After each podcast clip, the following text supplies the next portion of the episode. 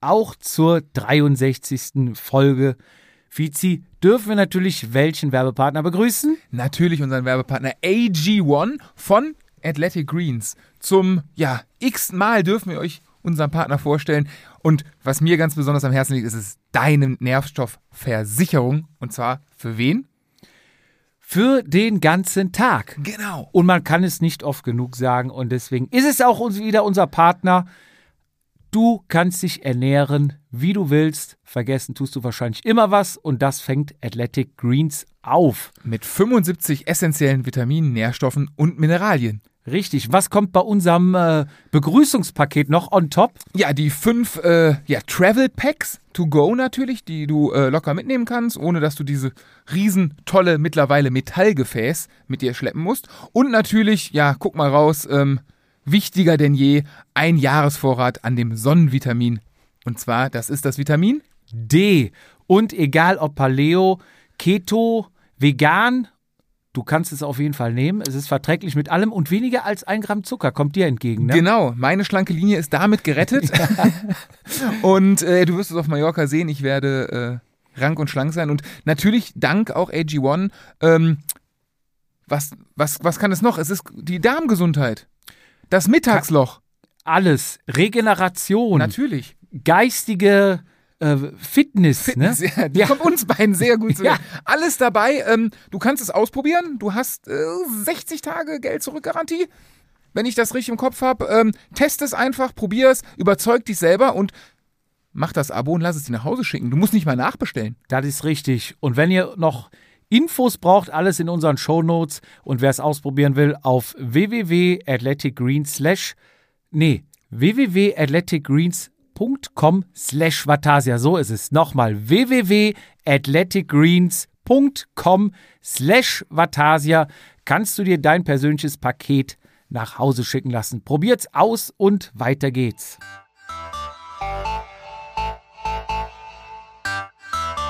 Vatasia, der Jedermann-Podcast. Eingeklickt und abgerutscht. Mit Jupp und Fizi, bei denen jede Ausrede zählt.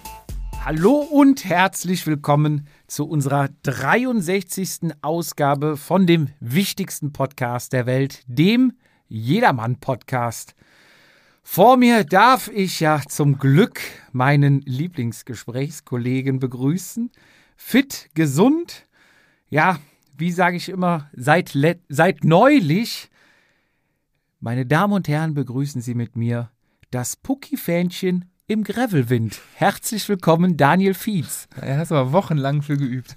äh, ja, ich, ich habe gar nichts. Es ist so ruhig, es ist nichts passiert. Ähm, mir gegenüber der, ich fange zum fünften Mal seit dem 1. Januar an zu trainieren. Jetzt fange ich aber an zu trainieren. Jetzt mache ich wirklich. Jetzt ziehe ich auch mal durch. Andi, da bin ich im Skiurlaub. Äh, ja, Florian eben, schönen guten Tag und der Januar, wir hatten noch gar nicht wirklich Zeit, mal richtig selber zu quatschen. Es ist ein Highlight, jagt dann den nächsten. Ja, der Terminkalender ist voll, aber ich habe jetzt vor zwei Tagen wirklich wieder angefangen. Ich habe gest hab gestern zum ersten Mal Intervalle trainiert, ey.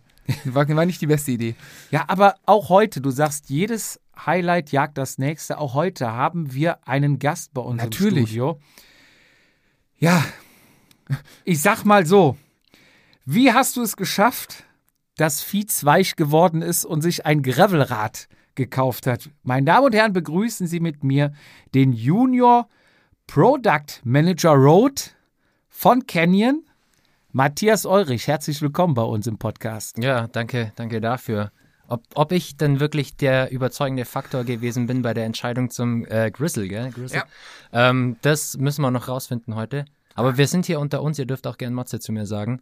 Ähm, dann fühle ich mich auch eher angesprochen wie mit meinem vollen Titel. Alles das klar. Hast du denn äh, bei dem Rat, was er hat, äh, schon, schon mal vorweggenommen? Du sagst, du bist zwei Jahre bei Kind. Hast du da noch deine Finger im Spiel gehabt oder? Ich durfte ähm, am Anfang, wo ich noch wirklich neu war, ähm, ich war ja ein Pandemiekind bei, bei Canyon, so voller Lockdown und ich äh, renne da ins Team, durfte ich schon dabei sein bei, bei äh, den, den Weeklies zu dem Projekt. Entscheidungsträger war ich da auf gar keinen Fall. äh, da war ich noch viel zu jung und da gibt's äh, sehr, sehr viele andere, ja. Das also hast du mit der Farbe nichts zu tun? Oha, Farbe. Farbe ist immer ein gutes Thema. Lass uns über Farbe das schöne, Ich habe das schöne Pink. Es gab ja kein, kein Apropos Grün, aber Farbe, Farbe, gute Überleitung. Vor mir steht Gold. Das hast du uns mitgebracht. Sag was dazu. Ja, ähm, ich, ich darf ja auch ähm, hier offiziell behaupten, oder ich darf auch offiziell sagen, dass ich äh, gebürtiger Allgäuer bin. Oh, schöner Flaschenöffner. ihr, scheint, ihr scheint was mit Fahrrädern zu tun zu haben. Nee, nur wir reden nur drüber. Ja, ähm, genau, vielleicht darf ich, ich darf schon Prost. auch Werbung machen. Also Ja, das klar. machen, ne? Das ist mein Lieblingsbier aus dem Allgäu. Sie haben auch jetzt auch schon ein eigenes Rennen etabliert, das Zöttler Gold Race. Rennen? Rennen. Jedermann-Rennen? Jedermann-Rennen. Ach, Wann Quatsch. findet das Doch, statt? Äh, Juno. Oh, da, da bin ich jetzt nicht sicher. Werden wir rausfinden. Ähm, erste Ausgabe, Team Zipfelklatscher. Äh, Shoutout an die Jungs. Das war ein, ein wunderschöner Tag mit euch. Team ähm, deshalb Zipfelklatscher. Im, Im Allgäu sagt man Zipfel zu zu äh, der Männlichkeit. zum Auch Pillemann. Ja, ja, um ja, ja, ja aber Klatscher? applaudieren. Ah, okay, jetzt komme ich rein, okay. Gut. Ähm, äh, un, unser, unser kleines Team. Unser äh, Team darf. Nein, Team sind wir nicht. Wir sind Freunde und fahren gern Fahrrad. Dafür müssen wir kein Team sein. Zurück zu Zöttler, die haben ihr eigenes äh, Rennradrennen und sponsern auch alles äh, an coolen Events im Allgäu. Und das darf man unterstützen, finde ich, indem man das auch hier in den hohen Norden exportiert. Hohen Norden sind wir nicht, wir sind ja quasi in der Mitte, aber äh, wir senden ja global aus. Ah ja, ja, okay. Also, Erstmal- nee, hau Oh, raus. Also, wenn du was probieren. sagen willst, empfehl das ruhig, äh, das Bier, das Rennen. Kommen wir mal vorbei. Weißt du, weißt du, wie viel Starter da am Start Boah, waren? ich bin ganz schlecht in sowas. Gefühl. Erste Ausgabe, ähm, das ist ja ein Zweitagesmodus am Freitag. Oder war es am Samstag? Ähm, genau, fährt man ein Zeitfahren, ein Teamzeitfahren, um seine Startposition zu erfahren für die große Rundfahrt dann Ja. am Wie groß darf drauf. ein Ti- Team sein? Äh, Minimum vier, Maximum acht Ah, okay. oder sechs. Äh, ja, also ja, so mittelgroß. Ja, aber cool, Ähm, aber schon ja, wir, wir, wir waren leider außerhalb der Wertung, weil ein Kumpel hatte einen Autounfall. Ähm, alles gut gegangen, aber deshalb konnten wir an dem Teamzeitfahren nicht starten. Ah, okay. Ähm, aber an dem großen Tag waren wir dann alle beieinander. Und das sind coole, also wir haben es eher als Rundfahrt oder als, als Tages-RTF genutzt. Man kann das auch richtig im, im Race-Modus. Ja, ja, Allgäu. Ja, Entschuldigung. deswegen, ja, ja. Das ist, Also man fährt direkt äh, am Anfang hoch nach Balderschwang. Das ist ein, ein Pass, ein wirklicher Pass. Und dann wieder zurück Richtung Oberstorf rein und dann so ein bisschen in der Ebene und dann fährt man das Oberjoch hoch. Schöner Pass, schön knackig. Pässe, das heißt, wie lange, Ähm, wie viele Kilometer hat das Rennen? Ah, ich glaube 130, Ach doch, 135. also schon, aber alles abgesperrt, wenn du Ja, sagst, ja, okay, ja, also- Also man fährt dann teilweise auf Radwegen, die dann schmähleer sind, aber das, Ja. das, das zieht sich eh so auseinander. Also sagen, durch die Pässe ist das nach wahrscheinlich- zehn Kilometern, wo man auf der Bundesstraße fährt, kommt der Pass und äh, danach ist noch eh Feierabend. Vierergruppen. Ja, ja, danach, also Ja. da können dann ein paar Bergflöhe können vorne rausfahren und der Rest, der, der schwitzt da. Ja. ja. Ja, es war schön. Ich werde hoffentlich im Sommer wieder mitfahren können. Bin auch nicht ganz sicher. ja, mal gucken, vielleicht sind wir auch am Start. Ich, ich Bergfluh. Ich habe bis dahin abgenommen mit unserem Wunderdrink. Ja, vom Teller. Ähm, erzähl kurz mal was über dich. Wie alt bist du? Wie lange bist du bei Canyon? Zwei Jahre. Genau. Ähm, wie alt bin ich? Ich bin 28 Jahre jung oder alt, je nachdem, wie man es zieht. Für uns jung. für, für euch jung. Ich bin seit zwei Jahren bei Canyon. Ähm, ich habe davor ähm, studiert, wie man das so macht als, als junger Mensch. Ähm, habe dann so einen kleinen Exkurs auch schon in der Fahrradbranche gehabt. Da war ich bei MyEsel, ähm, ein Start-up aus Österreich, aus Linz, wo Holzfahrräder entwickelt werden. Ähm, und dann hatte ich dort nicht viel weiter gemacht, weil ich noch eine kleine Reise gemacht hatte. Und von dort bin ich dann zu Saucony gewechselt. Kurzer Exkurs dann in die äh, Laufbranche Ja. und dann genug gelaufen, äh, zurück in die Radsportbranche und eben bei Canyon gelandet als Produktmanager. Wie lange fährst du schon Fahrrad? Äh, Fangfrage. Ich fahre schon sehr lange äh, Mountainbike, weil im Allgäu damals irgendwie Rennradfahren noch nicht so ganz angekommen war. Und ich mache schon sehr lange Radreisen. Früher, früher war das noch total uncool, so mit den Eltern am Fluss entlang Radreise machen. So Heute, richtig mit Gepäck und dann ja, ja. Ach, Heute Quatsch, nennt man das geil. Bikepacking Heute und ist das der Hip Hippischste, was man so tun kann. Ähm, und da wurde ich früher mal mitgeschleift.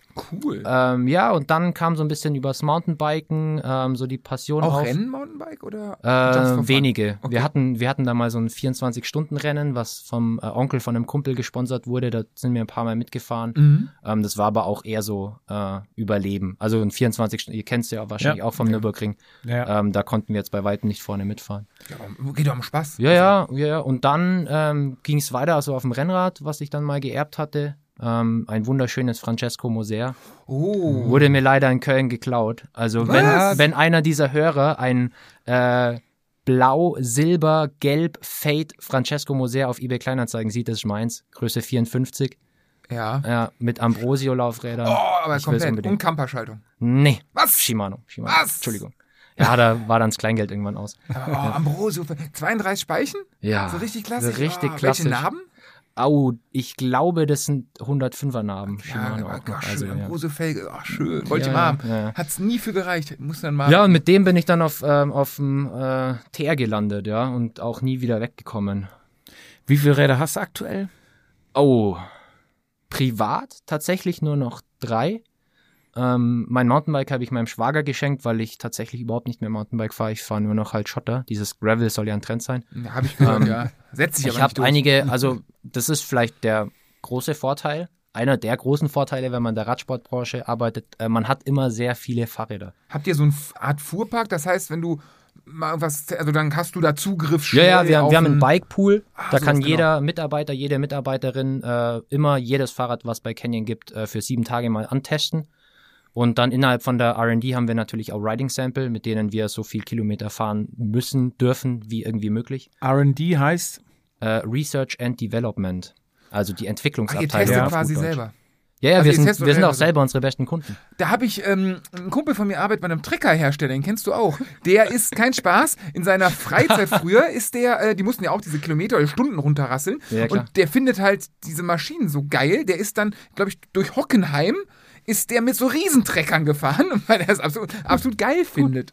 Nee, nee, also wir, wir haben schon auch äh, Riding Samples nennt sich das halt Mhm. dann, ähm, die in ja, Prototypenstadien getestet werden, dass halt frühzeitig Probleme erkannt werden Ist das. Arbeitszeit? Offiziellerweise ist das Arbeitszeit. Also du sagst dann so um 2 Uhr im Juni, schönes Wetter, Jungs, ich bin jetzt mal drei Stunden testen. Dürfte ich sagen, ja. Mhm. Äh, die, die Arbeit wird dadurch halt trotzdem nicht weniger. Das ist Also Arbeit und Freizeit äh, überschneidet sich da, wenn man seinen Ja, Beruf zum Hobby man- macht. Sind Prototypen wie beim Auto, dass die hier so, so Erlkönig-mäßig, dass man die nicht Ähm. erkennt? Weil wahrscheinlich im Koblenzer Ländchen hat wahrscheinlich auch die Konkurrenz so ein bisschen mal ein Auge drauf. Also wenn man, wenn man clever ist, dann stellt man sich mal einen Tag vor, vor den Eingang äh, bei Canyon, dann sieht man da vielleicht das ein oder andere, aber wir kleben das schon ab. Ja? Okay, also ja. wir passen da schon auf. Wird dann schon links und rechts geguckt. aber Ja, mit ja. dieser Probefahrt, es ist ja auch mal im Internet kursiert, verdiene 3000 Euro im äh, Monat mit Probefahrten, bla bla bla, die Hersteller suchen und und und, ne? okay. Ähm, ja, das waren so Fake-Dinger, wo dann hieß, Mhm. ja, du musst dann erstmal 1000 Euro bezahlen, um in den Pool zu kommen und dann wirst du eventuell ausgewählt, Okay. weil alle heiß auf Probefahrten sind. Aber ähm, ich weiß nicht, du kannst das vielleicht auch sagen, irgendwann, also Probefahrten sind Arbeit, da sitzt du da drin mit einem PC, zum Beispiel im Auto ist es so, da werden verschiedene ähm, Fahrten simuliert, äh, total monoton, total ätzend. Das ist nicht so, wow, ich habe jetzt mal einen Ferrari und baller mit 300 über die Autobahn oder über den Nürburgring.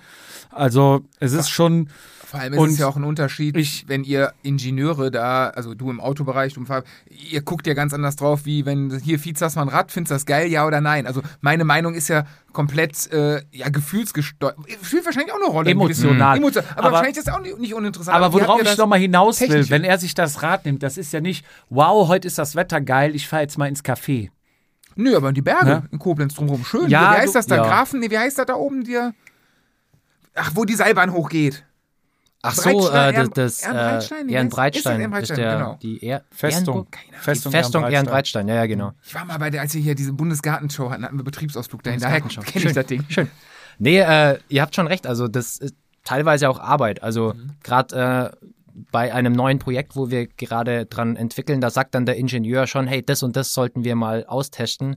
Und dann muss man halt bei 8 Bar äh, jedes Schlagloch mitnehmen. Ach, dann richtig so, genau. Und heute Also ja, ich meine, das ist kein Spaß. Also klar, es macht schon auch Spaß. Mir macht Fahrradfahren Spaß, aber es ist schon auch teilweise hart. Also dann muss halt mal ähm, auf dem Sattel bleiben, wenn ein Bodenschweller kommt, um einfach das Maximum rauszuholen, was auf so eine Sattelstütze einwirken kann. Oder einfach Hinterbautests, dass ich einfach auch das, das Fahrrad mal über seine Grenzen hinaus teste. Aber du sagtest gerade die Ingenieure, also ihr habt quasi, du bist Junior Produktmanager. Ja, das, ganz genau. Das, das heißt, ähm, quasi, ich, also ich stelle mir vor, du bist dafür zuständig, ihr habt ein neues Rad und du bist dafür zuständig, dass das zusammengebaut wird, dass die Einzelteile dafür da sind. Oder, Jein, jein. Ähm, oder erzähl also, mal, was du so machst. was ich so mache. Ma ma mein Tag bei Canyon. Genau. Ähm, genau. Ähm, das ist eigentlich ein großes Thema, weil als Produktmanager sind wir natürlich auch ein Team. So die Rennradentwicklungsabteilung ist nicht besonders klein. Ähm, wir sind vier Produktmanager und wir haben direkte Verantwortung für jeweils ein bis zwei Bikes. Also bei mir ist es äh, das Ultimate, das klassische Rennrad und das Grail. Das Stimmt, da stand in deiner. E-Mail und genau. Ja, ja, genau, Mhm. genau, genau. Das heißt, ähm, erstmal darf ich für diese Fahrräder die Spec-Entscheidung treffen.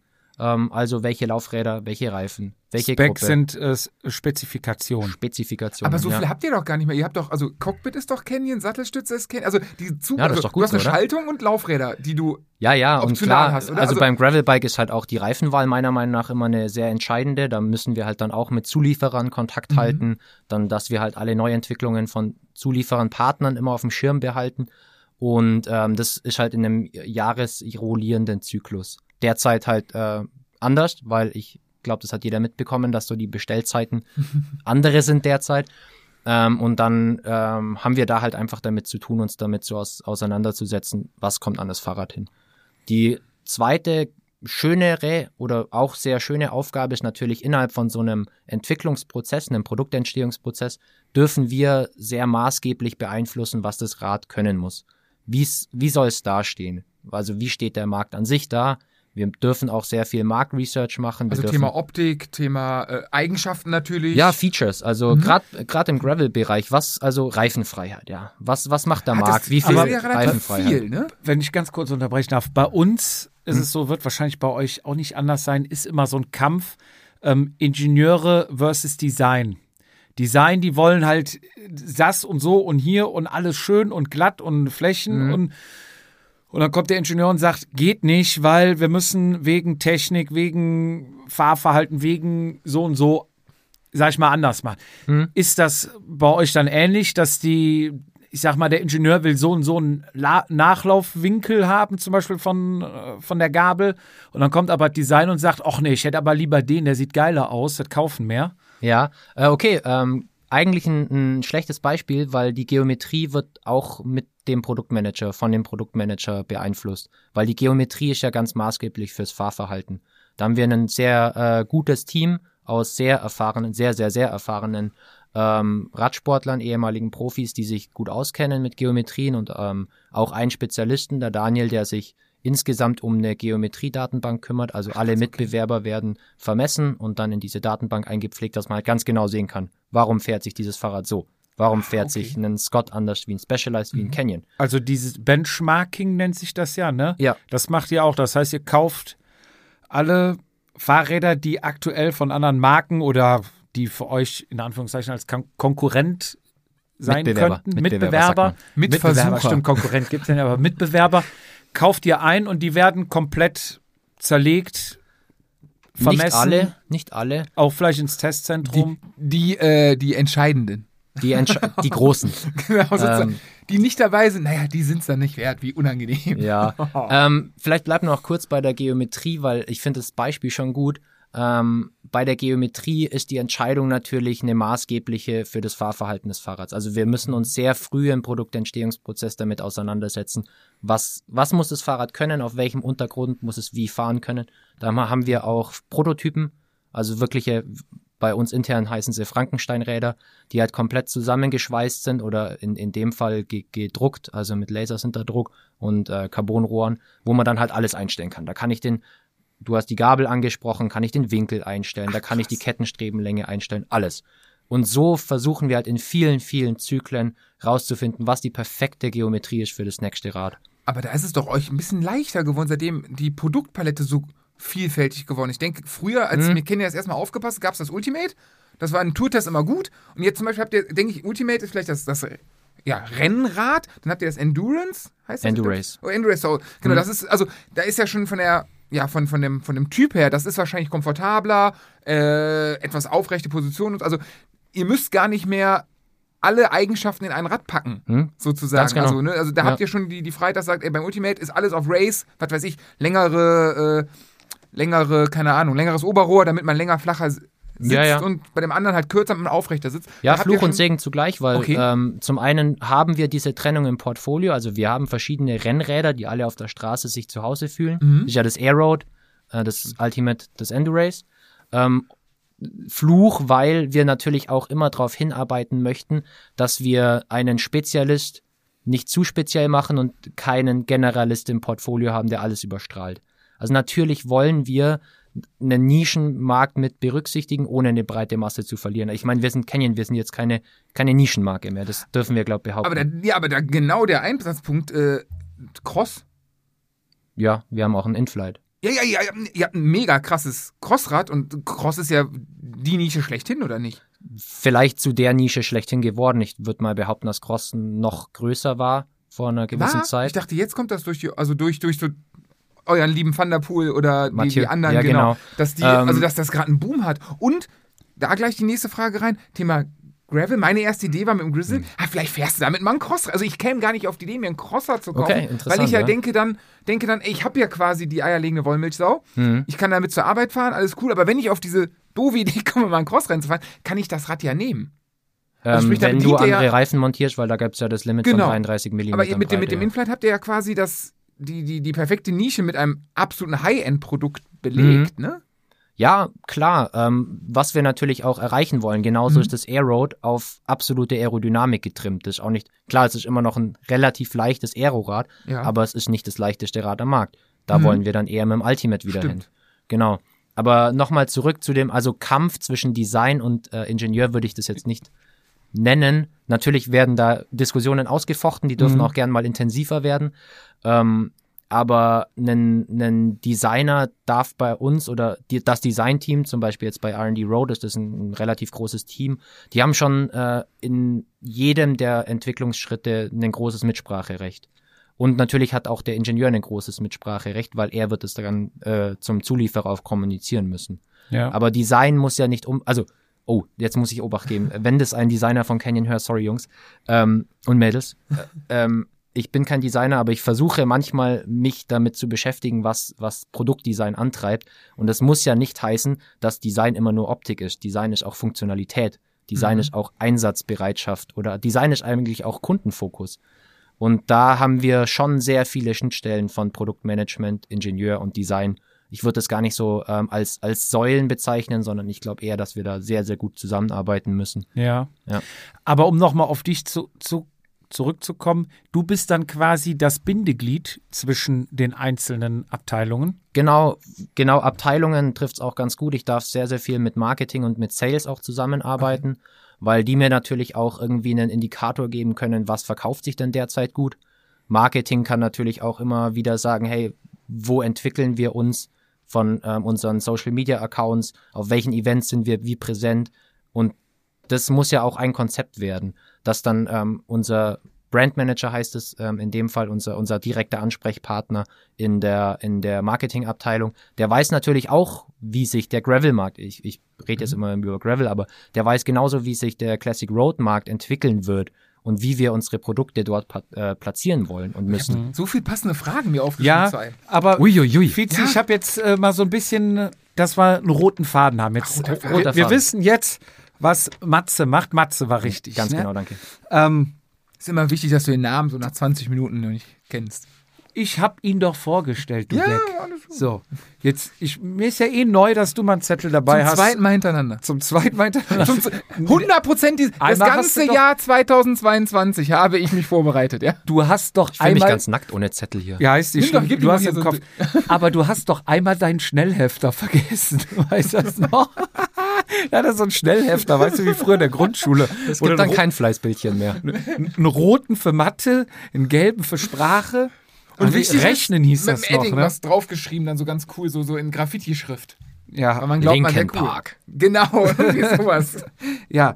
Ähm, Fizi hat mir die Frage verboten. Ich stelle sie trotzdem. bin ich gespannt. Wie ist Canyon entstanden? Oh ja, äh, jetzt muss ich natürlich geschichtlich fit sein. Äh, Canyon wurde gegründet von Roman Arnold, der äh, Sohnemann des gleichnamigen Fahrradgeschäfts in Canyon, Radsport Arnold.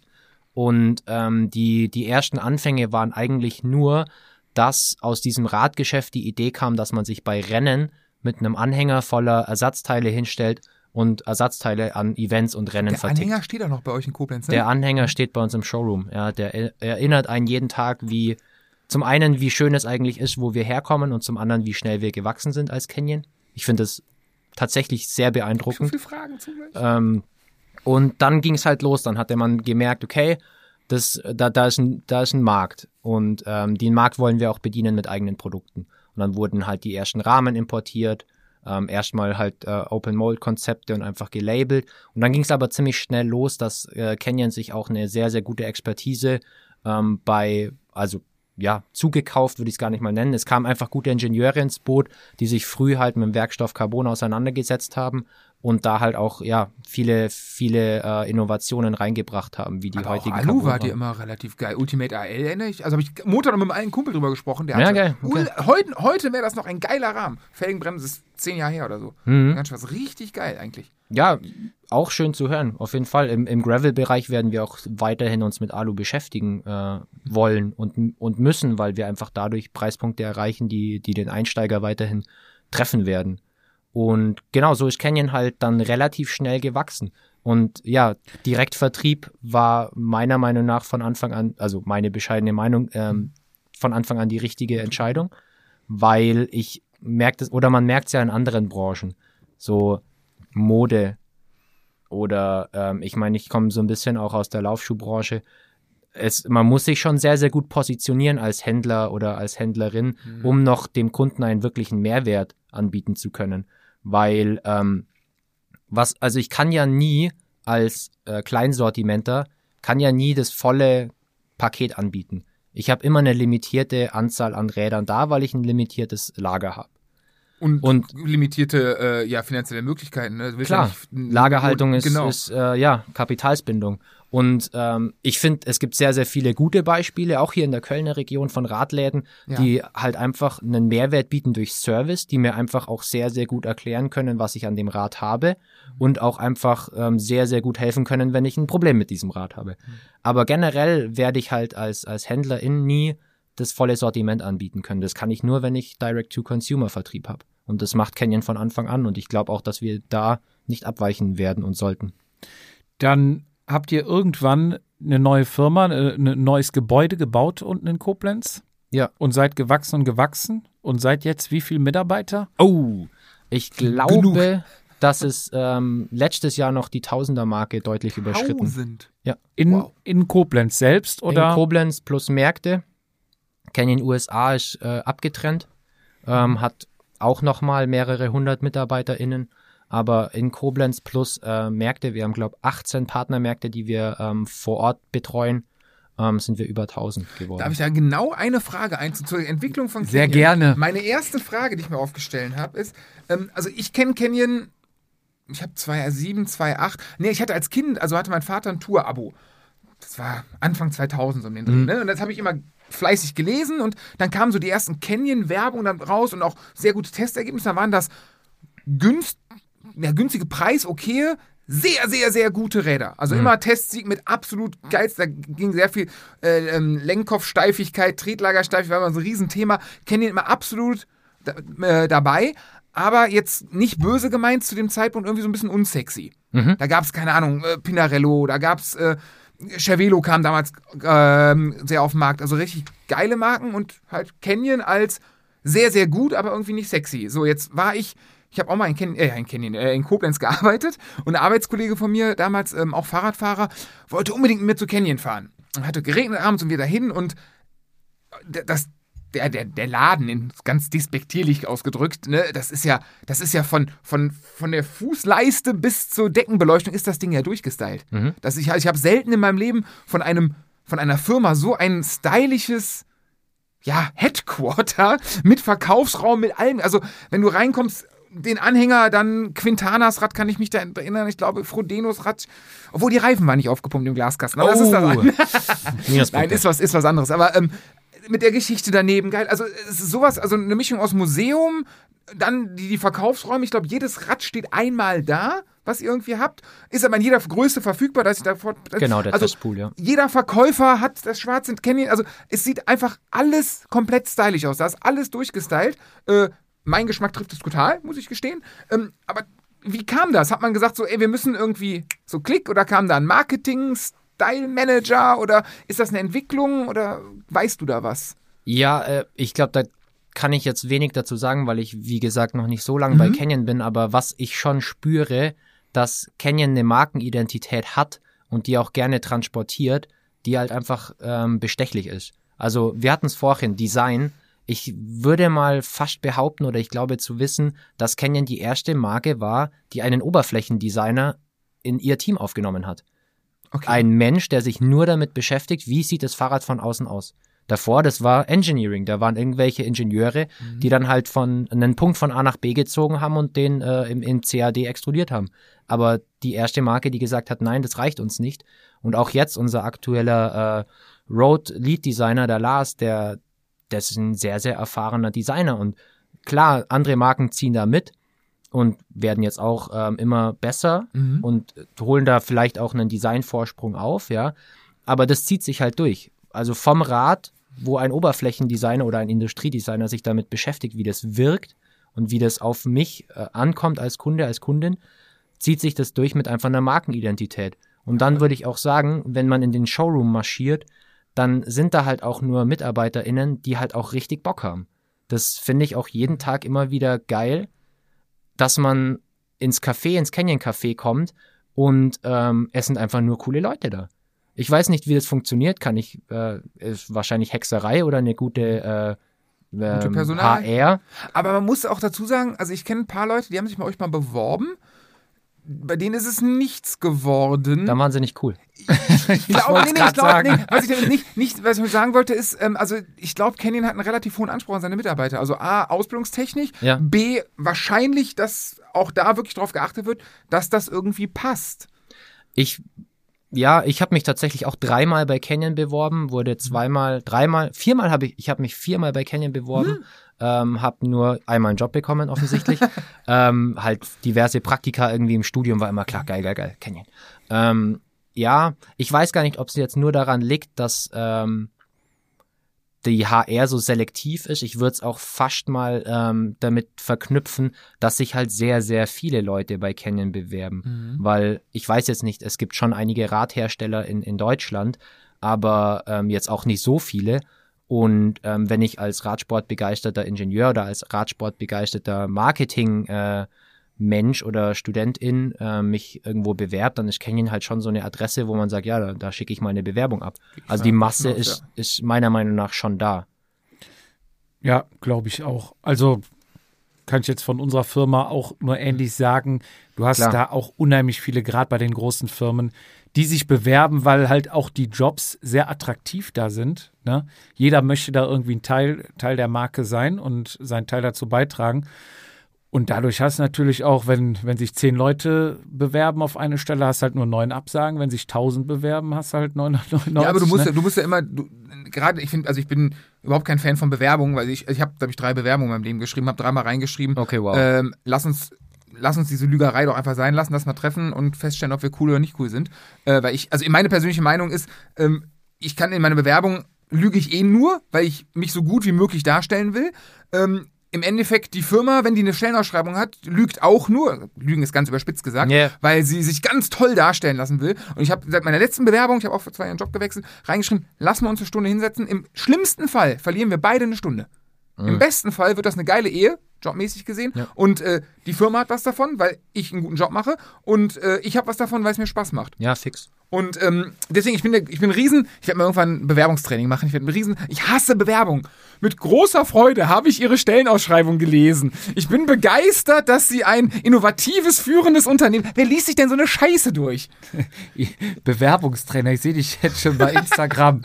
Auf einer Bühne stehen aber Möchtest du deinen Traumjob haben? Dann jetzt swipe up. blaues Chino, weißes Hemd und weiße Turnschuhe. Ganz wichtig. Trainer. Auf jeden Fall. Nee, ähm, Richtiger Coach. Genau das. Nee, aber auch da muss man ja in einer kurzen, selbst eine Stunde ist, finde ich, zu kurz, um zu wissen, ob, ob man in die Firma passt. Und äh, gerade oft haben Personal ja gar nicht so den, den Draht. Was macht der, das macht diese ganze Firma generell. Ja, die wissen, die verkaufen Fahr- Fahrräder, die verkaufen Autos, die machen Versicherungen, aber Personaler sind dann halt doch immer Personal irgendwo. Aber- und da scheint ihr ein gutes Fingerspitzengefühl zu haben. Ist aber vielleicht auch deine Strategie, ist vielleicht ein bisschen zu kurz gedacht, weil klar wird natürlich auf beiden Seiten ein bisschen aufgebauscht. Total. Aber wenn du eine Stelle hast, wo sich tausend Leute drauf bewerben, dann machst du nicht mit tausend Leuten eine Stunde, Nein, sondern du, vollkommen das richtig. ist ja Da nur eine du. Vorauswahl. Dann lädst du ja die Leute ein zum Vorstellungsgespräch, dann hast du deine Stunde, ne, die du eigentlich hattest. Stimmt. Und danach kommt ja dann auch noch eine Probezeit. Das heißt, danach hast du drei Monate oder sechs Monate Zeit, um dich kennenzulernen und beide Seiten können sagen, stimmt oder stimmt nicht. Ja, bis, bin ist dabei. Okay, also heißt an alle, die zuhören, die bei einer Bewerbung abgelehnt wird, die Bewerbung war scheiße. sagen wir so, sagen wir, wie es ist. Nein, vielleicht hat es einfach nicht gepasst. Ja, du musst auffallen in der Bewerbung, positiv natürlich. Ja, Ähm, vielleicht mit lila Bewerbungspapier. Das können wir in, Merch, in den Merch-Shop aufnehmen. Ähm, ähm, ähm, ähm, ähm, ähm, ähm, ähm. Ich habe so viele Fragen, ich habe keine, die jetzt direkt im Anschluss passt. Darf ich Dann, stellen? ja, ich habe hier alles strukturiert aufgeschrieben. Roter Faden. Roter Wir fangen Faden. an beim Entwicklungsprozess. Ganz vorne. Wo startet man? Also wenn die Entscheidungen, irgendwann setzen sich ja da die großen Köpfe zusammen und sagen, pass auf, wir machen ein neues Aeroad, was auch immer. Mhm. So, Wer bestimmt das überhaupt, dass was Neues gemacht wird? Der Markt. Also ihr habt ja jetzt, ihr habt jetzt, ihr habt jetzt Ja. komplettes Portfolio. Warum sollte man jetzt, oder wann ist der Punkt, dass man sagt, Aeroad ist nicht mehr das, was wir wollen? Wir machen jetzt Aeroad 2, keine Ahnung. heb die Frage mal auf, kannst du auch notieren. Ich habe keinen Ähm, Stift. Die, die Leute setzen sich zusammen, beziehungsweise du sagst schon, der Markt bestimmt's, aber am Ende sind es ja schon wahrscheinlich ein Manager oder Geschäftsführer oder was, der sagt, das Modell wird gebaut und das nicht. Aufgrund der Marktlage. Aber wo fangen wir? Ganz am Anfang fangen wir an bei Marktforschung. Mhm. Das ja, heißt-. Ihr generiert, ihr macht Umfragen, ihr ähm, in welcher Form macht ihr die im Internet? Geht ihr auf die Straße? Äh, ruft ihr Leute zu Hause an? Ihr habt vielleicht auch Agenturen, die das für euch erledigen? Ja, Oder macht also, ihr es selbst? Also du hast ja schon sehr, sehr viel in die richtige Richtung auch gesagt. Ähm, am Anfang von einem Produktentstehungsprozess sollte ja eigentlich immer die Frage gestellt werden, ähm, was kann das Produkt? Oder welchen Markt, welche Kundin ähm, soll es befriedigen? Soll es treffen? Und das ist eigentlich eine, eine Frage, die äh, kann nicht abschließend geklärt werden. Ich kann nur versuchen, sie so gut wie möglich zu klären. Ähm, und da gibt's halt verschiedene Sachen, die wir machen. Wir hatten es gerade schon von Benchmarking, also wir schauen uns an, was machen Mitbewerber. Dann ähm, schauen wir auch an, was gibt's in, in der Branche an sich. Was sind übergeordnete Trends? Also auch man muss sich mit einem mit Trendportfolio beschäftigen oder wir nennen es auch Trendradar, ähm, wo man sich auch einfach mal anguckt, was sind denn übergeordnete Trends? Als Beispiel Aero. Jetzt so, also Nee, früher ein hat so Rund- übergeordnet, Rundrohr also nee, also ein übergeordneter Trend wäre jetzt für mich zum Beispiel Nachhaltigkeit. Das ist ein übergeordneter okay, Trend. ja. Das ist nicht radsportspezifisch, so, aber okay, das mhm. trifft uns als, äh, als Mobilitätsdienstleister äh, oder als Mobilitätsgeber, weil ein Fahrrad ist ja erstmal in seiner Grundform ein äh, Fortbewegungsmittel. Genau. Ja, und wir sind dann halt in der wirklich kleinen Subnische ähm, der Rennräder. Also wenn man sich den gesamten Fahrradmarkt anguckt, dann sind's, ich glaube, äh, zu wissen, dass es vier Prozent sind, die wir ähm, nicht von Canyon, sondern insgesamt an Räd Rennrädern in der Radwelt haben. Also verschwindend gering. Mhm. Ja, und klar. dann schaut man sich natürlich an, okay, was sind denn übergeordnete Trends? Das ist dann irgendwie Mobilität wegen Nachhaltigkeit oder irgendwie, ähm, ja, auch einfach äh, Fitness, Gesundheit ist auch ein übergeordneter Stimmt. Trend. Und sowas versucht man dann abzuleiten in seine, in seine Branche, also Rei- äh, Fahrrad. Ja. Und ähm, dann gibt's natürlich verschiedene Trends, die man beachten muss. Da wäre dann irgendwie Aero, da wäre dann irgendwie ja, Motor, E-Bike. Motor, E-Bike, klar. dann auch so äh, Versatility, also was kann ich mit dem Fahrrad alles machen. Dann wäre auch irgendwie Connectivity, kann ich da mein Garmin draufbauen, hat es einen Powermeter, ähm, Di2, so alles wird ja irgendwie ähm, hoffentlich mal bald angesteuert werden zusammen. Und solche Trends muss man dann berücksichtigen. Und daraus entsteht dann halt ein Bild. Wir, wir machen dann auch so Personencluster, Persona, wo wir sagen, okay, ähm, so und so viel Prozent der Nutzung unseres Fahrrads wird von dieser und dieser Personengruppe sein. Ich glaube, ähm, wenn ich das jetzt aus dem Kopf erzählen kann, dann hatten wir fünf verschiedene Strömungen. Das war irgendwie Mobility, Recreation, also Mobility, ich fahre damit zur Arbeit. Mhm. Recreation, ähm, ich will abnehmen. Ähm, Sorry, ich habe jetzt nicht Alles, auf dich alles, zeigen ich wollen. fahr zur Schon richtig, auch, schon ich richtig. abnehme Ja, ja. Ich Also- bin, ich bin zwei von fünf haben wir bei mir schon. Mobility Recreation. Dann ähm, ein, ein Faktor war halt auch immer Status. Ich kaufe mir ein Produkt, um meinen Status zu Drei von fünf gekauft von mir. Gut. ähm, dann habe ich einen Performance-Charakter. Also ich kaufe mir ein Produkt, weil ich damit Leistung generieren Da möchte. sind wir bei mir. Da wären wir dann hier äh, am Tisch. Aber Ähm, okay, bei mir wird es Ende doch eher der Status, der mir Performance verspricht. Ist jetzt Ja, aber die Leistung ist bei dir Die ist ja nicht vorhanden, aber ich bilde mir ein, nur durch die, durch die, durch die Marke quasi eine bessere Performance zu haben. Deswegen Ja. kauft man ja. Mehr dann- Motivation. Vollkommen. Dann habe ich noch so einen äh, Adventure-Charakter, so Adventure-Adrenalin. Also ich, ich, ich kaufe mir ein Produkt, um damit irgendwie, ähm, ja, krasse Dem Sachen Alltag zu zu, machen. entfliehen. ja, genau. Ist ja genau. so. Ja, und da machen wir dann äh, eigentlich recht simpel. So, wir, wir raten das, unterfüttert mit Umfragen. Ähm, wie viel Prozent unseres zukünftigen Produkts wollen wir von welcher Personengruppe genutzt sehen? Das ist dann eher so eine, so eine Wunschvorstellung. Und dann baut ihr euch eine Person, die alle diese Charakter vereint und daraufhin wird das Rad dann quasi Wir bauen uns diese fünf angepasst. Personen und sagen, okay, ein zukünftiges äh, Airroad sollte Person Performance zu 80% ansprechen. Re- Rein fiktiv jetzt. Status 20%. Da macht keiner damit ein Abenteuer, er fährt keiner einen Trail runter, es fährt keiner mit einem Airroad zur Arbeit. Wird wahrscheinlich trotzdem gemacht, aber Ja. so wollen wir es nicht designen. Wir wollen halt wirklich die Spitze des Eisbergs an Performance und Status abholen. Und daraus generieren sich dann natürlich Anforderungen. Weil aus einer Kundenmotivation Performance entsteht die Anforderung Aerodynamik, Gewicht, äh, Renneinsatz, Renntauglichkeit. La- Laut, also daraus generieren sich dann natürlich Produktanforderungen. Ja. Aber die Thema, das Thema Status, das kreiert ihr ja selber. Jetzt kommt mir mal, ah, was ein Übergang auf meine Roter Frage. Faden. Genau. Ähm, jetzt alles, was ihr sponsert, das kann ich nur für den Rennrad-Cross-Bereich sehen. Mountainbike ist es wahrscheinlich genauso. Triathlon ist es so. Ähm, jeden, den ihr sponsert, der ist ja keine Kreisklasse. So, ich denke, ein Van der Poel gibt, gibt wenig bessere als er in seinem Bereich, Keinen. was er macht. Ne? Keinen. Genau, so. Ähm, dann Movistar, World Tour Team seit 100.000 Jahren. Ähm, auch nicht die schlechtesten, um es so auszudrücken. Ähm, Frodeno äh, auf im Triathlon gibt's auch wenig bessere. Das heißt, also Mountainbike wahrscheinlich, da weiß ich es wirklich nicht, geht's wahrscheinlich genauso weiter, dass ihr also eher doch dann die guten Jungs und Mädels sponsort.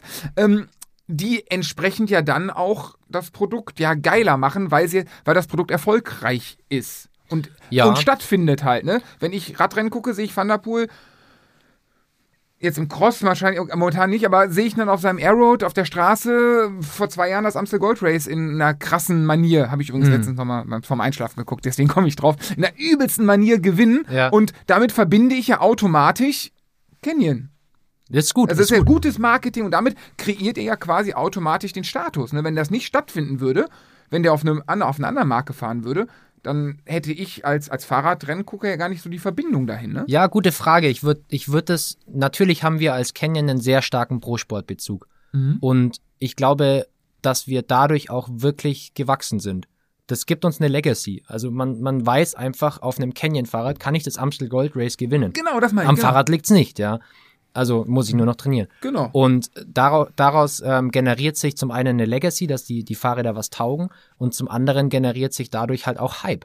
Weil ich einfach Genau. merke, ja, Mathieu van der Poel ist ein Star und er fährt auf Canyon, dann habe ich äh, da auch wirklich Bock drauf. Mhm. Ähm, ob man das jetzt nur auf den Status reduzieren kann, würde ich gar nicht mal sagen, weil ähm, wenn jetzt Mathieu van der Poel auf einem Canyon fährt, was absolut scheiße aussieht, dann will ich das jetzt trotzdem nicht. Aber wenn er Also- gewinnt und da gehört ja das, der ganze Style-Faktor dazu und man, Genau, dafür, dafür ist ja eine, eine erfolgreiche Firma, wird ja wahrscheinlich nicht nur das beste Rad bauen und scheiße aussehen, das, das passt ja in die heutige Zeit einfach nicht mehr. Das ist, war vielleicht mal irgendwann so, aber heute spielt ja Style, Optik, Coolness-Faktor in irgendeiner Form mit Erfolg mit rein. Also ich glaube, ein einer, der krumm und schief auf dem Rad sitzt, der, was weiß ich, ähm, keine Ahnung, das Rad nicht geputzt hat, das wird heute nicht mehr im Profisport nicht mehr vorkommen, weil einfach das Marketing zu wichtig ist. Ja, voll. Und da muss ich auch sagen, bin ich immer wieder überrascht, was, was unser Marketing-Department alles raushaut. Also echt Shoutout, das macht immer wieder Spaß zu sehen,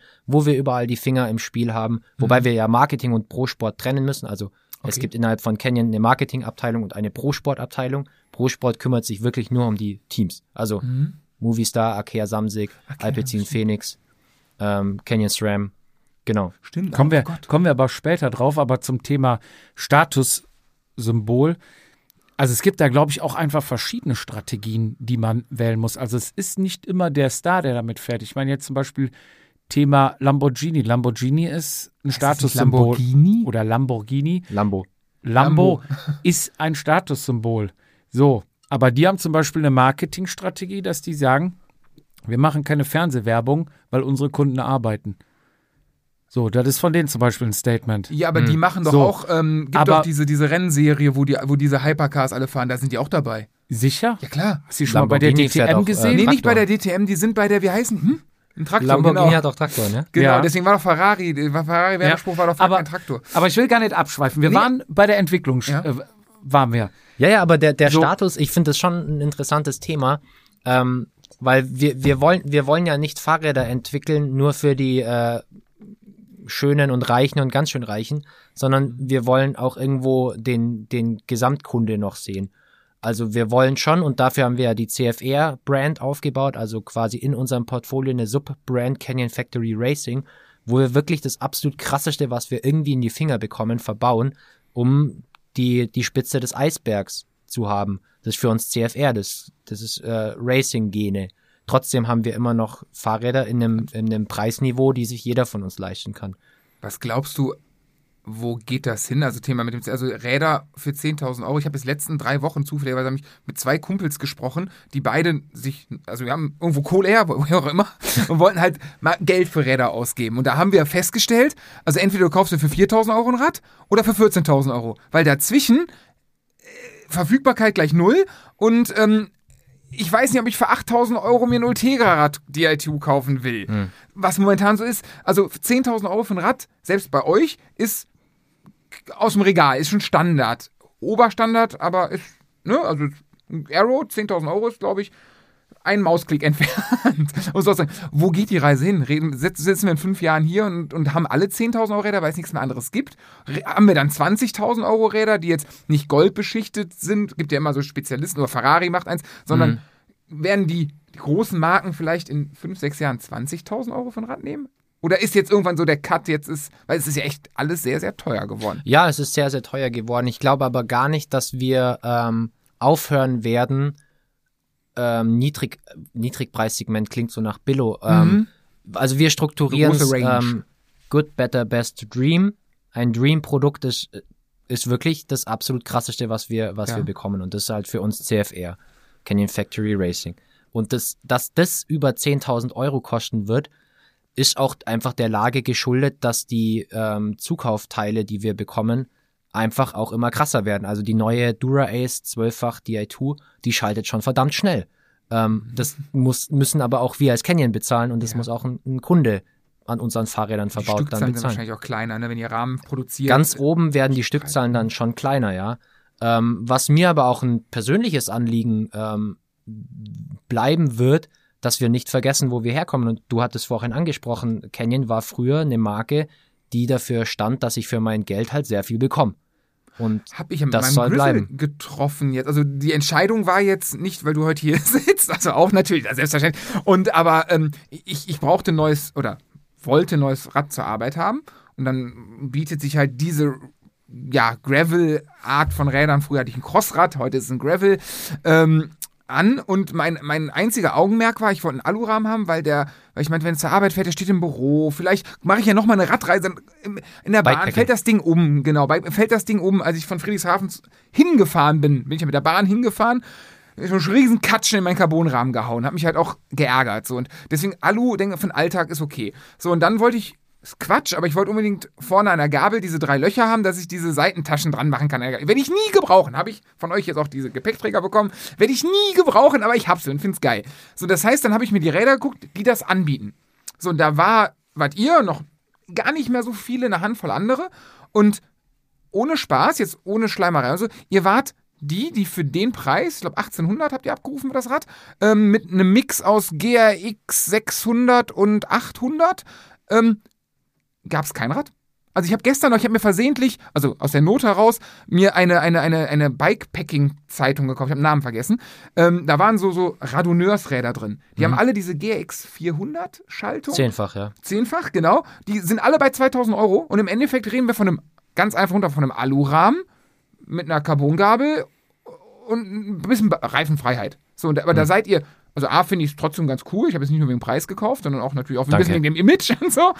Ähm, ich habe es sogar gekauft, obwohl es pink ist, muss man dazu sagen. Ne? Nein, weiß-pink ist. Ich hätte, hätte ich die Wahl gehabt, hätte ich grün genommen. Muss ich gestehen. Aber dein Kollege Philipp hat mich überzeugt und äh, ich finde es gar nicht, also ich finde es geil, tatsächlich jetzt. Aber ähm, tatsächlich war Preis-Leistung, wo ich sage, ey, ich, ich, ich gebe tatsächlich das, den geringsten Preis aus, habe aber allein von der Schaltung her, von den, ne, von, dem, von den Namen, das coolste im Vergleich zum anderen vom Markt und habe trotzdem noch die Coolness von Canyon eingekauft. Also da seid ihr ja quasi jetzt in dem bösen Wort Niederpreis oder Geringpreis oder Durchschnittspreis-Segment ja auch noch ordentlich am Start. Ja, ähm, Niedrigpreissegment klingt halt wirklich Echt böse, ist man gar nicht so böse. Ähm, es, aber den Einsatzzweck, den du beschreibst, der geht ja nicht einher mit einem 10.000 Euro Fahrrad.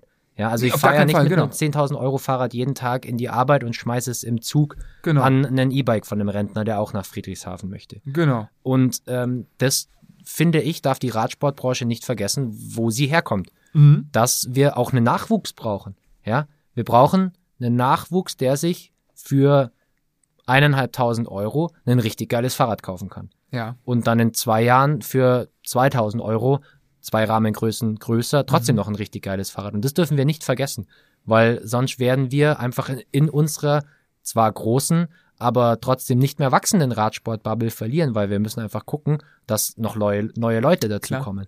Und das finde ich eben auch an, an diesem Gravel-Trend, ich meine, du hast ja jetzt schon angesprochen mit dem Grizzle, das finde ich das Schönste, übergeordnet, ob jetzt Graveln Spaß macht oder nicht.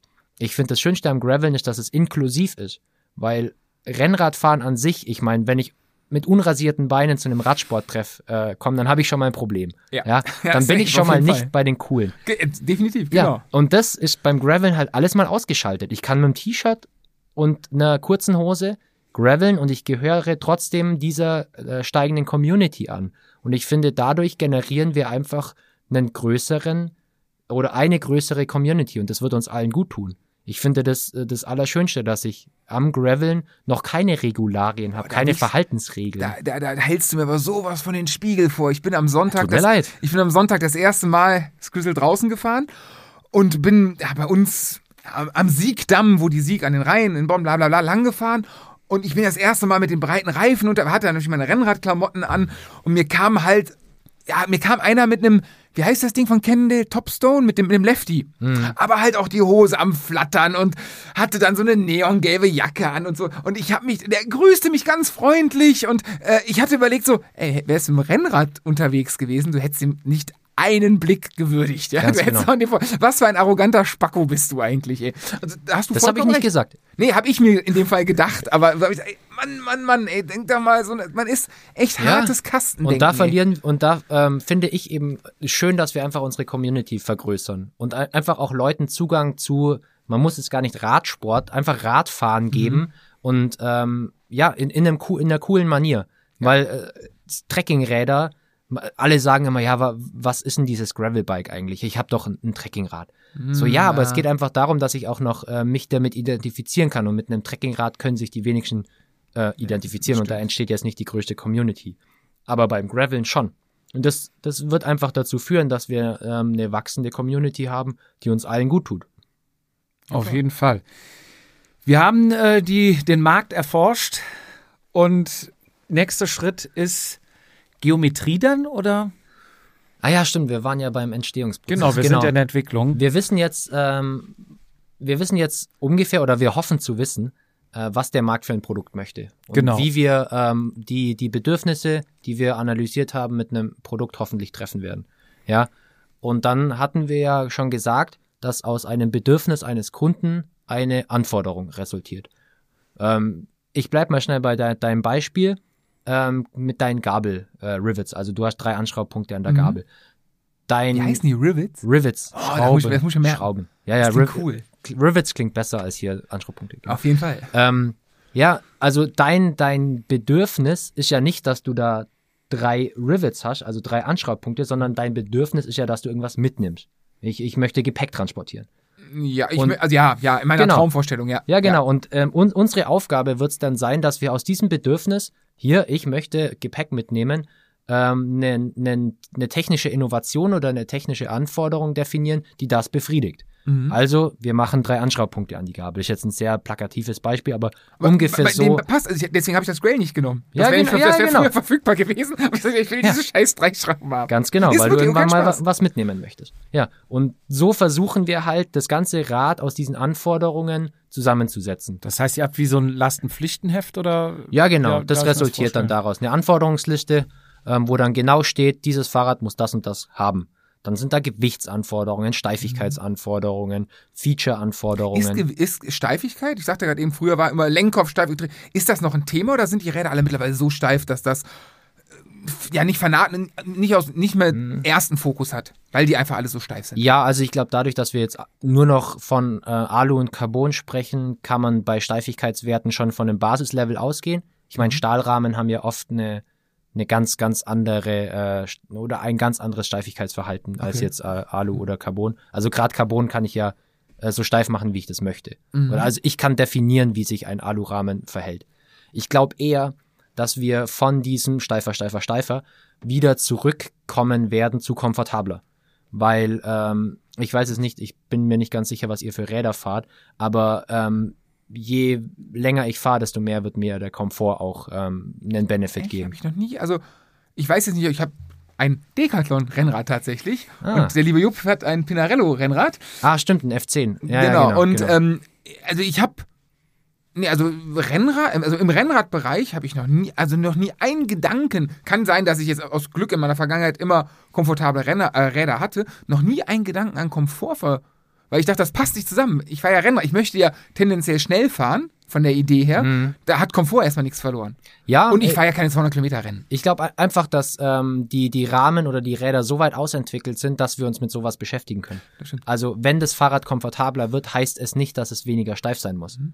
Und Wenn da, ich ganz kurz frage, es ist doch eigentlich immer der Kampf zwischen Flex und Torsion, die ich haben möchte im Rahmen, oder? Ich will es ja eigentlich zur Seite so Verwindung relativ steif haben, aber wenn Kräfte von oben auf den Sattel drücken, soll es ja schon abfedern, ne?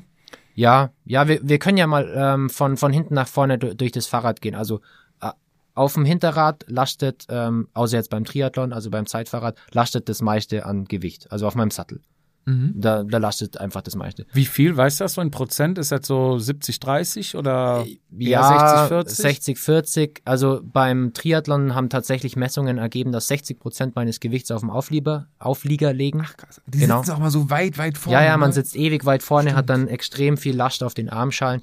Ähm, andersrum gesehen, wenn ich jetzt ähm, auf dem Fahrrad sitze, ähm, dann, äh, witzigerweise habe ich genau darüber auch meine Masterarbeit geschrieben, Ach Quatsch. dann ähm, verhält sich das halt extrem auf meine Sattelposition.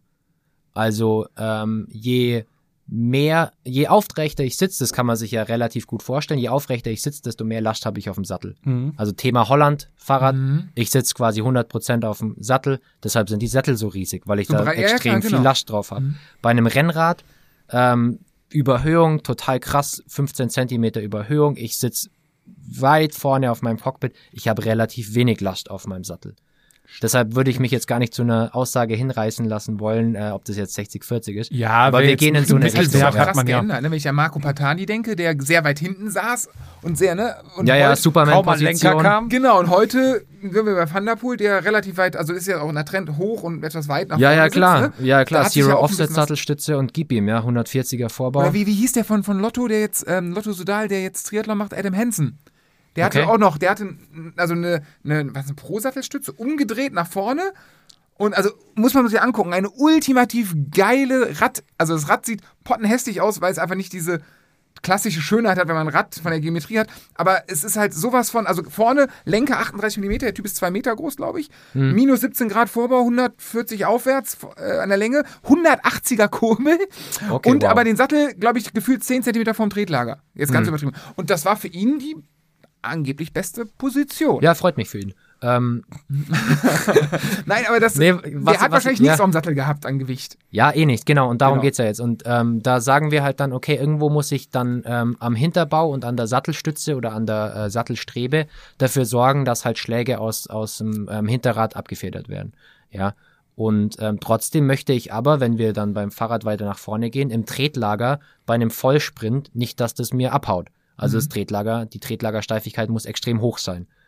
Dann, wenn wir dann noch weiter nach vorne gehen, dann kommt ja irgendwo äh, der Lenkkopf. Also Lenkkopfsteifigkeit ist ja auch für die meisten ein Begriff.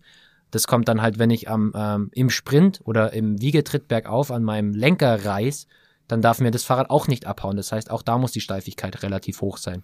Trotzdem möchte ich aber auch Schläge vom Vorderrad irgendwie einigermaßen abgefedert haben. Das heißt, die Gabelsteifigkeit, frontal, lateral, muss man auch gut kontrollieren, dass es kein äh, bockhartes äh, Gefährt ist. Mhm. Oder ich Und- baue 28er Reifen drauf mit 3 Bar äh, Druck oder so. 28 ist für dich breit.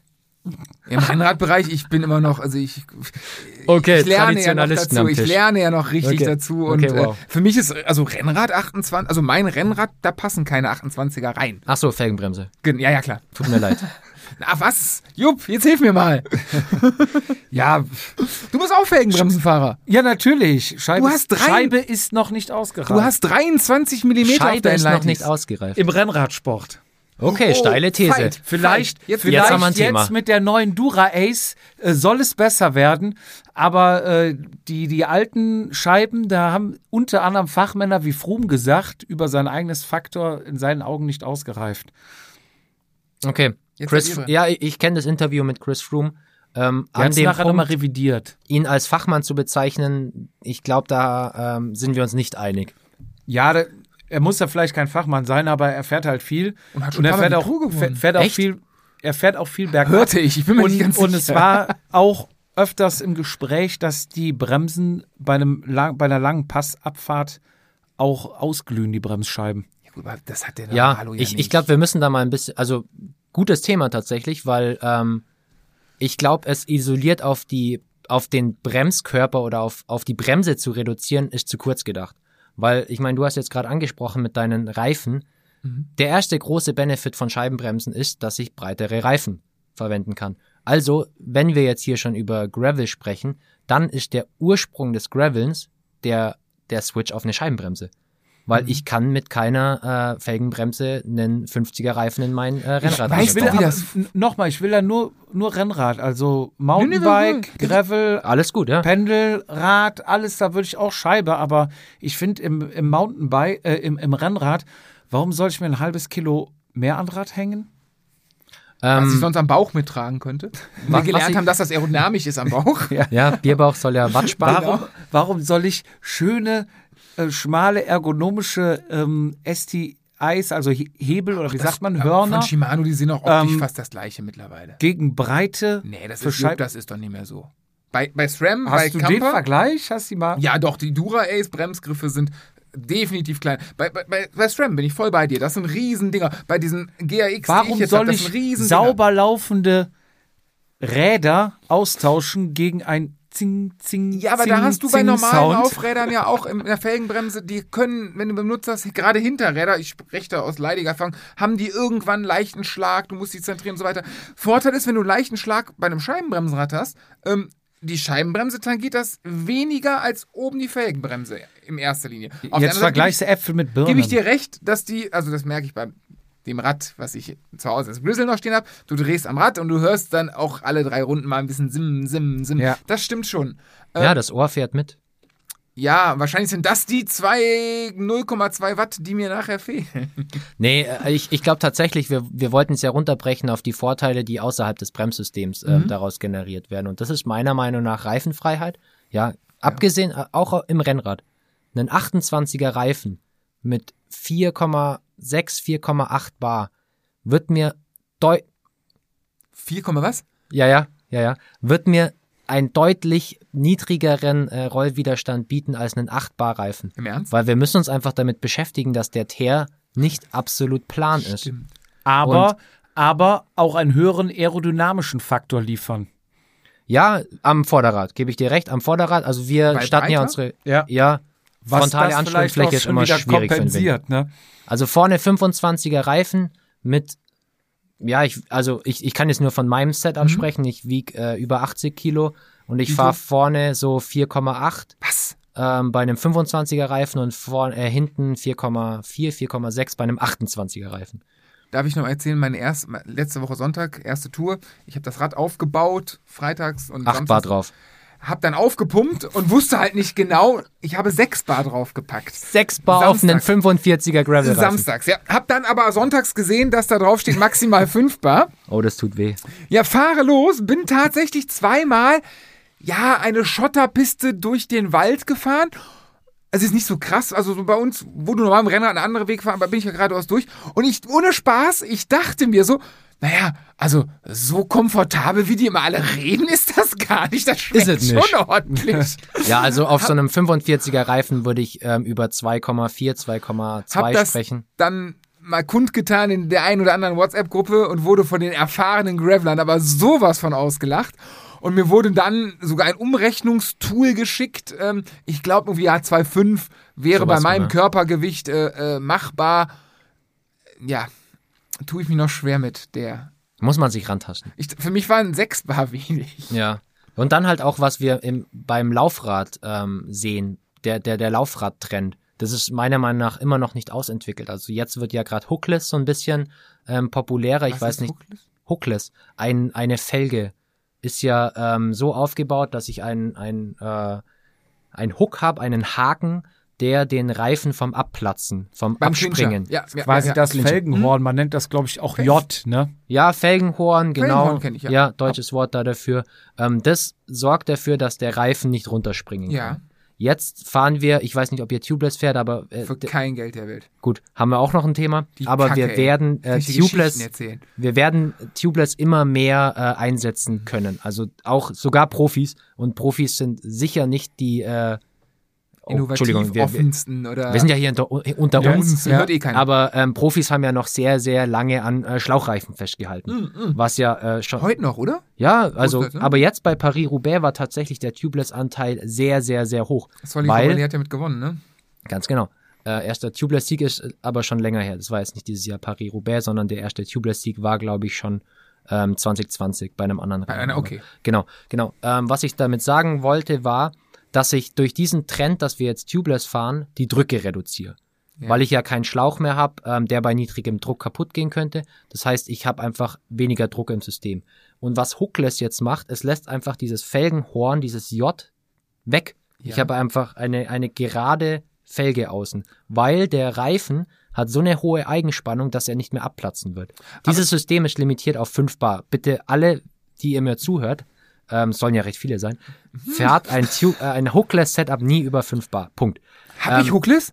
Nein. Gut. Jetzt nochmal für mich, also Hookless, du sagst wegen der, der Reifen, aber beim Schlauchreifen habe ich ja nicht das Problem mit zu wenig Bar. Den kann ich ja mit weniger fahren, ne? Ja, ein, Schlauchreifen hat ja ähm, ein ganz, ganz anders gestaltetes Felgenbett, weil ich den Reifen ja in das Felgenbett klebe. ein Halbmond. Ja, genau. Halbmond So. trifft's perfekt, ja. Ja.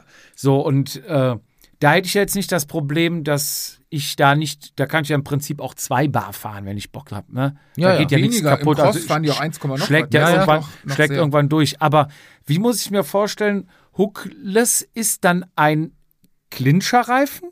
Ein tubeless-fähiger Reifen. Ein, Weil ein, ein Clincher, also Clincher ist ja eigentlich ähm, ein Reifen, der das äh, Felgenhorn trifft. Ein tubeless-fähiger Reifen hat eine so hohe Eigenspannung, dass er kein Felgenhorn braucht. Er wird nicht abplatzen können, weil er so groß gar nicht werden kann. Aber wo ist der Sinn dieser Hookless Fang, wenn es doch mit dem, mit dem Hook Perfekt, geht? danke für die Überleitung. Okay. Der, der, der Sinn daran ist, dass ich deutlich breitere Felgen fahren kann, mit deutlich weniger Druck wieder. Also zum Beispiel äh, SIP marschiert da ziemlich stark voran. Die haben 25 mm Innendurchmesser ihrer Felge. Da kann ich 28 mm Rennradreifen bei 4,2, 4,0 Bar fahren und habe einen deutlich besseren Komfortwert. Sie haben das auch natürlich viel Marketing dahinter, aber ich glaube, dass, dass wir uns damit auch gut auseinandergesetzt haben. Ich kann einfach mit diesem wenigen Druck bei einer unebenen Strecke und jeder Teerbelag wird uneben sein, Wie schlecht einfach vertikale? Ja, vertikale Stimmt. äh, Schläge ausgleichen können. Und dieses Setup ist meiner Meinung nach oder auch der, der Meinung der Ingenieure, die das bei, also Zip ist jetzt nur eine Brand, Envy hat auch äh, Hookless-Laufräder, die einfach sagen, ähm, dass diese Geschwindigkeit, die ich dadurch generiere, dass ich nicht immer nach oben ausgehebelt werde, die Geschwindigkeit übertrifft, die ich mir spare, dadurch, dass ich extrem hohe Drücke fahre und einfach. Aber wir Äh, haben vier Watt, Ich- vier Bar, also wir, wir, kommen ja von Schlauchreifen 21 Millimeter, also ich bin mal ein Rennen gefahren mit 11 Bar auf Okay. Schlauchreifen tatsächlich. Hatte einen Platten, war doof. Egal. Ähm, aber jetzt reden, redest du von, von, von, von Renn, Rennradreifen. Ja. Wir reden nicht von Gravel, wir reden nicht von Cross, wir reden Nein, von Rennrad, ja, mit ja. vier Bar. ich bin. Das ist äh, für mich ein Platten. Gefühl, also vom- vom- vom mit einer Jörg hat die Dinger. Mit vier Bar. Ja Mhm. gut, der ist auch dick, der Da muss kann man, nicht da kann man äh, relativ lang damit fahren, ja. Aber Und auch noch, genauso noch schnell mal zurück, ich, ne? ich, ich begreife es noch nicht. Dieses, ähm, die, diese neuen Felgen, wie hält dieser Reifen da drauf? Weil wenn der jetzt nach oben offen ist und ich pumpe Luft drauf, Deswegen wahrscheinlich dann Bar, drückt's doch den, den Mantel hoch, oder Mhm. nicht? Also jetzt habe ich ja in dem Felgenhorn ist ja quasi eine J-Form, nennt man das ja auch bei Autoreifen, wo dann, wie du sagst, diese, ähm, ja, dieser Haken ist, wo dann das Teflon oder der Draht, ähm, sag ich mal, rein, ja, reinrutscht und sich dann verankert Mhm. und den Mantel äh, gegen, äh, sag ich mal, abrutschen oder rausrutschen sichert. Genau. So, und jetzt habe ich quasi, stelle ich mir das vor, wie eine, äh, wie eine Schlauchreifenfelge, die halt vielleicht etwas tiefer geht. Und da packe ich auch einen Mantel drauf, der wird aufgepumpt, dann drückt sich ja dann irgendwann äh, der, ähm, sag ich mal, die, die, ja, wie nennt man das dann, den, den Reifen, ja, die, da wo jetzt das Teflon oder der Draht ist, drückt sich irgendwann an die Felgeninnenseite dran mit dem Ja. Druck. Aber der darf ja dann auch nicht konisch nach oben sein, sondern muss ja, ja, ich, ich, Hm. ich Also erstmal, ich glaube, erstmal müssen wir definieren, wie die, wie die Felge aussieht. Du hattest jetzt immer ähm, vom J gesprochen. Ja. Also ich habe oben einen Haken. Ja, Ein Hookless Laufrad ist ein U, hat oben keinen Haken. ja, Und dann habe ich viel früher schon, als es Hookless ähm, im, im Rennradbereich gab, im Mountainbike ist das absoluter Standard, ähm, habe ich im Rennradbereich ja Tubeless-Reifen gehabt. Muss nicht jeder fahren, alles gut, aber Tubeless-Reifen haben eine höhere Eigenspannung an sich. Das heißt, sie können gar nicht so groß werden. Sie können den Außendurchmesser eines Hookless oder eines Laufrads generell nicht übertreffen, wenn ich sie nicht auf 15 Bar aufpumpe. ja. Ja, deshalb haben ja äh, Hookless Setups eine Maximalbarbeschränkung von 5 Bar, Okay. weil ich dadurch den Reifen gar nicht so groß werden lassen kann, dass er überhaupt über dieses U springen könnte. Er Dass braucht der, keinen Haken der mehr. Innenradius vom Reifen größer wird als der Außenradius von der Felge. Ganz genau. Das wird nicht Verstehe. passieren, wenn ich äh, das Setup genauso fahre, wie es vorgeschrieben ist. Jungs, wir müssen uns entscheiden. Trinken wir noch ein Bier oder machen wir eine Pipi-Pause? Beides ist notwendig bei mir. Ja, also ich würde schon noch eins nehmen. Ich würde auch noch eins trinken. Sollen wir eine kurze Pinkelpause machen? Wenn du musst, dann. Ja. Äh, ja, dann äh, drück Körperliches ich kurz auf. Pause. Da hilft kein Schütteln und kein Klopfen. In die Hose geht. Der letzte Tropfen. So, So, ja. Mal sitzen, Tür Nee, zu. si- sind wir wieder da? Mama? Wigger? Ja, mach War gut. Wo ist eigentlich der Matze? Ich wollte gerade irgendwas- fehlt. Hast du einen Matze? Hast du den mit reingenommen? Warte, warte, warte. Ich gehe mal gerade gucken. Der müsste noch draußen sein. Hast du das Tor hier zu gemacht und der ist fort? Matze! Matze! Hängt der hinterm Busch? Matze! Nee. Hat der Größeres vor? Der hat doch auch nur eins getrunken. Was ist denn? Wo, wo ist er? Ich weiß es nicht, Vizi. Irgendwie, also ohne den macht das jetzt auch wenig Ist- Sinn, weiter zu reden, ne? Der, ich glaube, der ist hoch am Pott. Meinst du, das dauert länger? Ich hoffe nicht in das nagelneue Bad. Nicht der Clara den auffrisst. Ich habe da Erfahrung mit. ja, dann, ähm, Jupp, Ja. ich würde mal sagen, pff, macht jetzt wenig Sinn. Ich glaube, wir sehen uns nächste Woche, ne? Ich Dann müssen wir jetzt die Folge schließen. Und das scheint länger zu dauern. Und damit Bis schließen zum wir nächsten Mal, ne? die Folge und Oh. sagen, in zwei Wochen kommt der nächste Teil. Ne? Arrivederci. Ja, ja, Matze, das ist Kacke, ne? Wenn, wenn, wenn wir hier nachher beschließen, weil die Folge zu lang ging. Weil du zu viel gequatscht hast. ja, dass wir in zwei splitten und wir müssen jetzt natürlich den Übergang aufnehmen und du bist leider nicht mehr vorbei. Deswegen können wir jetzt hier sagen, Fizi, was hat er gehabt? Wie? Durchfall? Gonorrhoe? Keine Ahnung, was kann man da alles haben jetzt? Wir können dir alles andichten. Nein, das war natürlich nichts. Äh, Nein, wir haben uns einfach verquatscht und äh, machen natürlich zwei Folgen draus, weil wir natürlich auch in der Mallorca-Vorbereitung sind. Ne? Wir haben unsere Köpfe schon auf der Insel. Richtig. Und äh, sind da sehr dankbar, dass wir da so viel gemacht haben. Auf der anderen Seite sehr viel Input. Freut euch auf die zweite Hälfte, auf die zweite Halbzeit sozusagen. Es bleibt spannend. Und ich weiß gar nicht, ich hab's nicht mehr ganz im Kopf, aber hast du da etwa deine Finger nach einem pinken Rad ausgestreckt? Streckt? Kommt da noch ich was? verrate nichts. In diesem Sinne, freut euch auf die zweite, ja, auf die zweite, auf den zweiten Teil Ja. der Canyon-Folge und zwar in zwei Wochen. Bis dahin macht's gut, viel Spaß beim Radfahren und bleibt gesund. Tschüss.